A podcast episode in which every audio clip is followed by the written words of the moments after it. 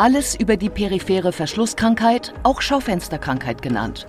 Guten Tag und herzlich willkommen zur Klinik-Sprechstunde, dem Asklepios Gesundheitspodcast mit Kirsten Kahler und Ärztinnen und Ärzten der Asklepios Kliniken. Herzlich willkommen zur Asklepios Gesundheitssendung. PAVK, das ist die Abkürzung für eine Krankheit, die das Gehen oft so schmerzhaft macht, dass man immer wieder stehen bleiben möchte.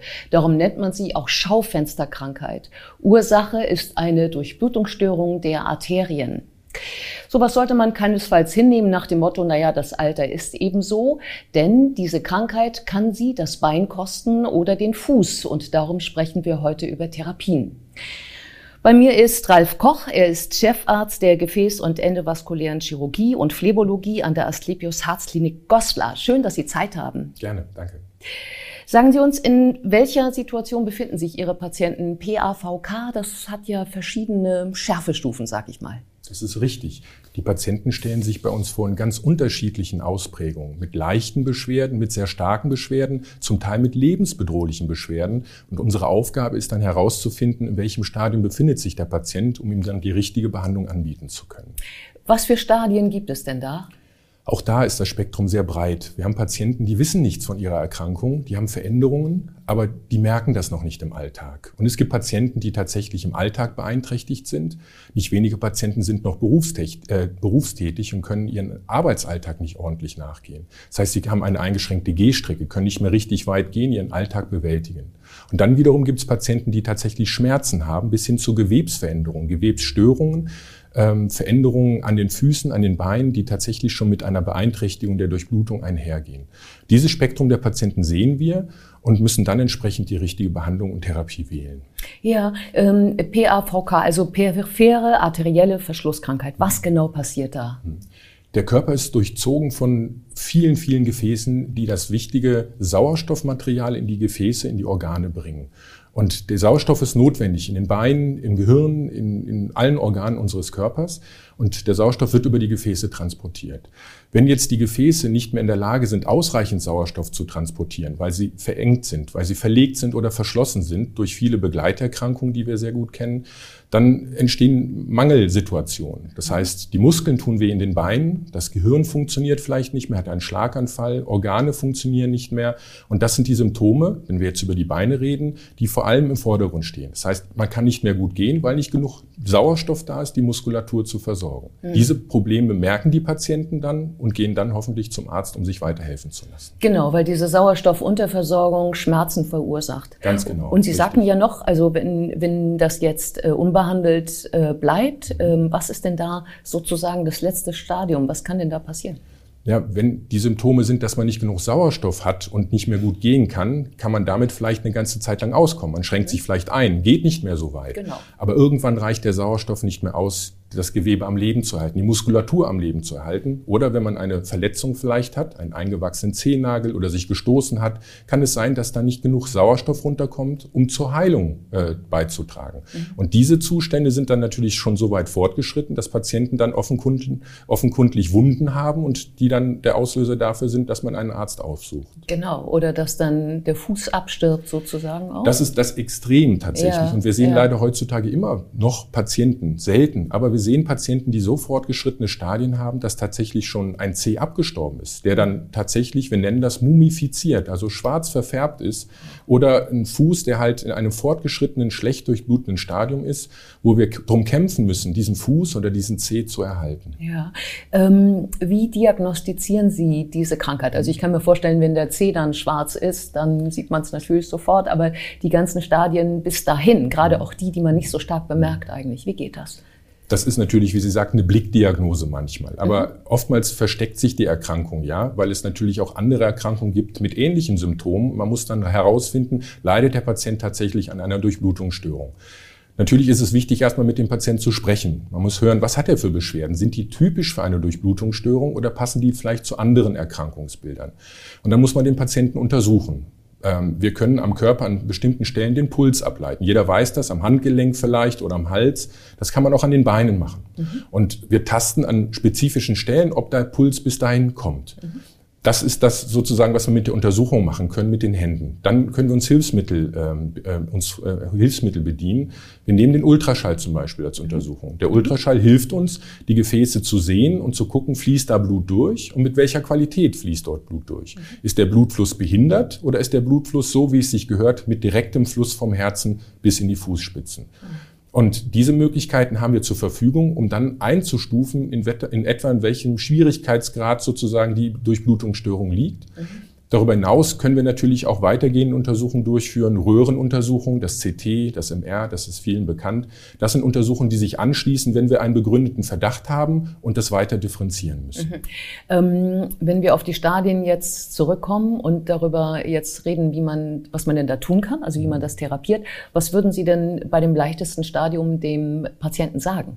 Ja, das leichteste Stadium ist ja das, dass der Patient noch keine richtigen Beschwerden hat, mhm. aber wir sehen, dass die Gefäße schon aufgrund der Erkrankungen, die dem zugrunde liegen, Bluthochdruck, Zuckererkrankungen, mhm. vielleicht auch vererbungsbedingte Dinge, die in der Generation liegen, ähm, dass wir den Patienten empfehlen, gegen diese Risikofaktoren zu arbeiten, mhm. äh, weil wir wissen, die Erkrankung schreitet voran mit fortschreitendem mhm. Lebensalter.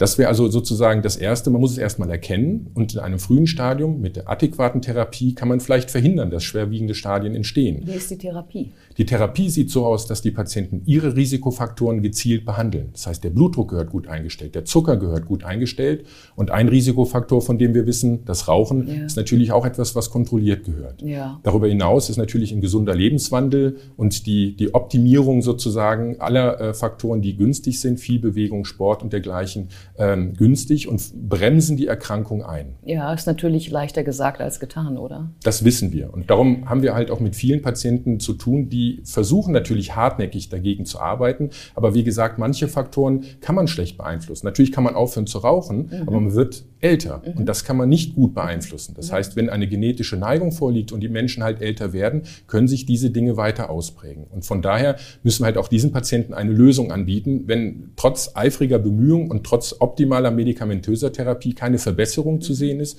oder die Erkrankung voranschreitet. Und welche wäre das dann? Welche Therapie? Das wäre die nächste Stufe der Eskalation. Ja, wenn wir wissen, wo die Erkrankung liegt, versuchen wir dem Patienten möglichst schonend erstmal zu helfen. Dadurch, dass uns in den letzten Jahren und Jahrzehnten wahnsinnige technische Entwicklungen sozusagen äh, vorgelegt wurden, sind wir in der Lage, auf minimal invasive, schonende Art und Weise dem Patienten zu helfen. Wir können heutzutage durch Kathetertechniken, das heißt durch einen Eingriff, der in lokaler Betäubung geschieht, wo eine Ader punktiert wird und im Gefäß selbst sozusagen die erkrankte Stelle aufgesucht wird, mit einem Draht überwunden wird, mit einem Ballon behandelt wird, vielleicht mit einem Stent behandelt wird, können wir dort vor Ort dem Patienten helfen und das Stadium der Erkrankung zurückschrauben, die Erkrankung einbremsen. Ja, ähm, das ist ja diese Behandlung, ähm, ein Katheter durch die Leiste, durch mhm. die Leisten, ähm, äh, das Gefäß durchgeschoben bis mhm. zu der Stelle mhm. und dann kommt so ein Ballon, der wird mhm. aufgeblasen, mhm.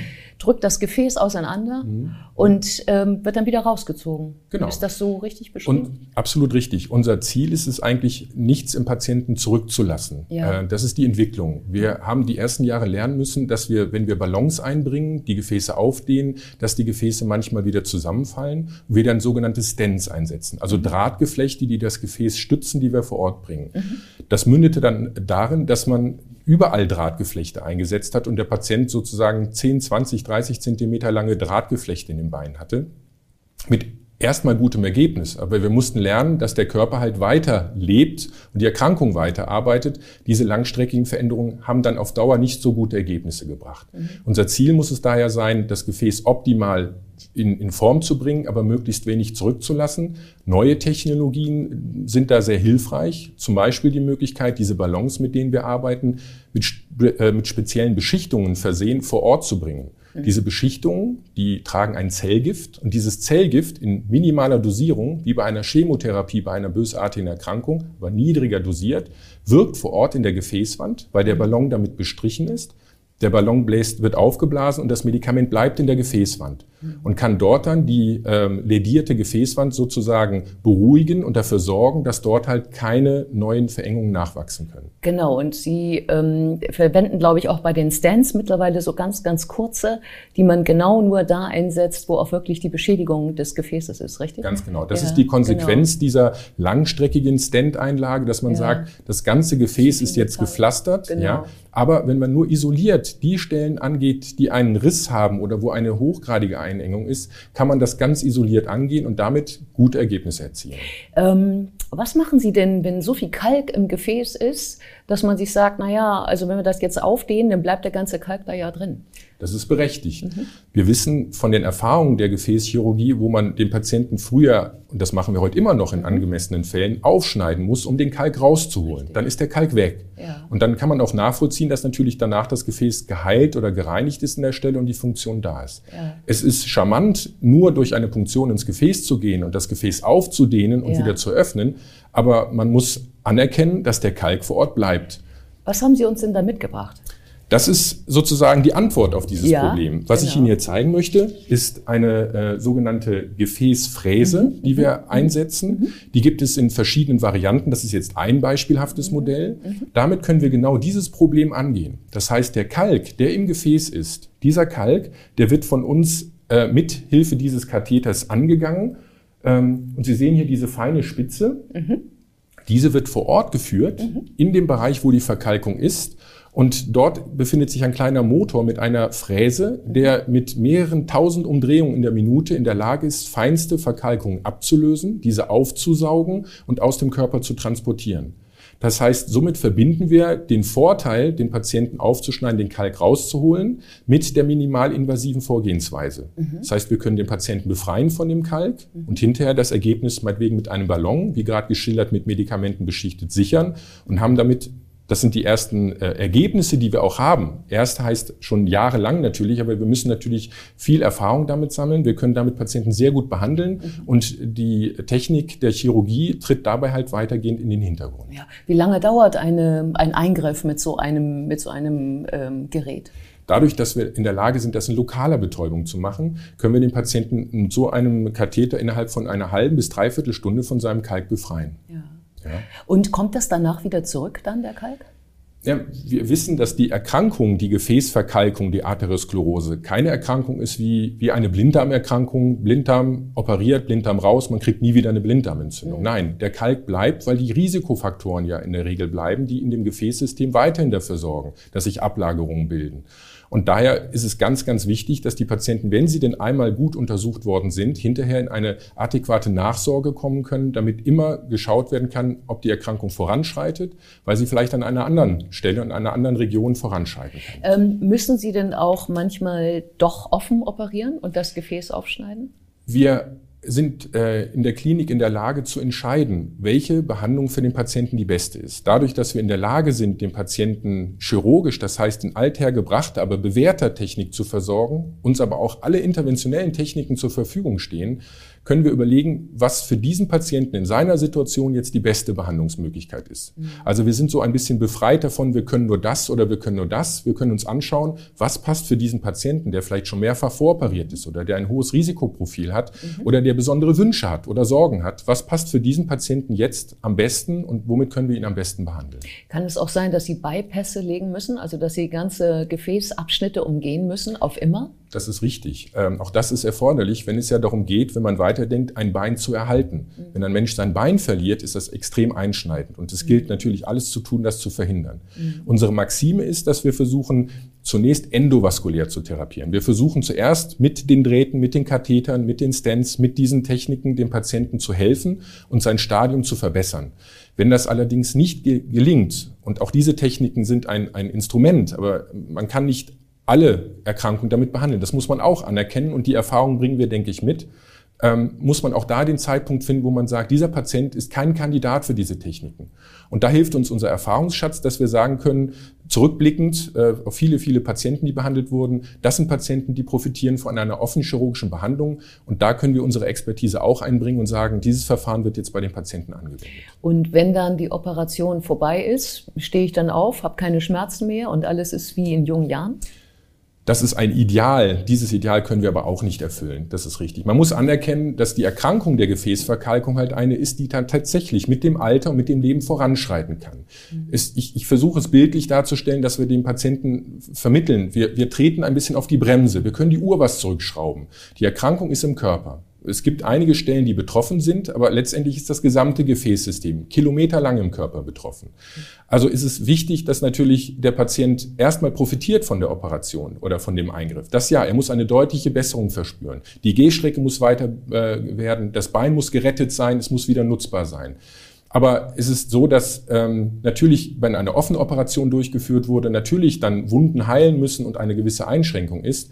Tatsächlich, und das wird auch von vielen so wahrgenommen, die Intervention, die Punktion in Lokalanästhesie ermöglicht es, dass der Patient nach diesem Eingriff am Abend aufstehen kann und am nächsten Morgen in der Regel nach Hause geht. Und auch nur sozusagen durch die Punktion in der Leiste eine Stelle ist, wo der Patient wahrnimmt, dass etwas gemacht worden ist. Die Veränderung im Körper, die nimmt er nicht wahr, weil dort keine Wahrnehmung ist und das Problem ist ja dort beseitigt. Mhm. Vielen Dank für dieses interessante Gespräch. Vielen Dank, sehr gerne. Und wir sehen uns wieder auf www.astlepios.com, auf Facebook und auf YouTube oder im nächsten Podcast. Werden Sie gesund.